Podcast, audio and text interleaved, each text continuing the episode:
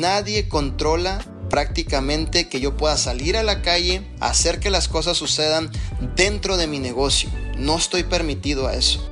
Una de las cosas por las cuales la gente abandona, y esto lo enseña Napoleon Hill, es por escuchar a terceras personas con opiniones negativas. Deja de escuchar gente negativa.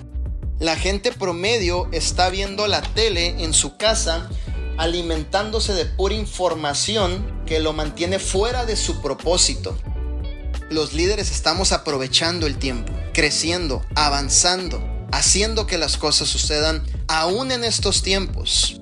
Yo no puedo comprometer realmente el sueño y las metas de cada uno de ustedes por una noticia que yo estoy escuchando allá afuera. Absolutamente no.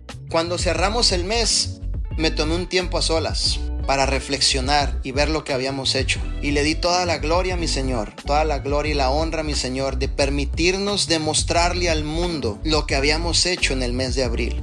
Demostramos con documentación verdadera, no rangos ficticios ni chorizos.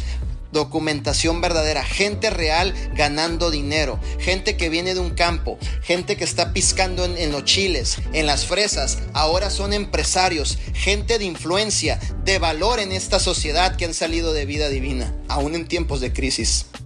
Mi pregunta es, líder, ¿te vas a rendir? ¿Vas a salir llorando? Diciendo, ay, no puedo, ya me cansé, mi familia dice esto, ¿Qué vas a hacer en estos momentos? ¿Reafirmarte en la visión de este proyecto o tomar la decisión de decir no lo puedo hacer más?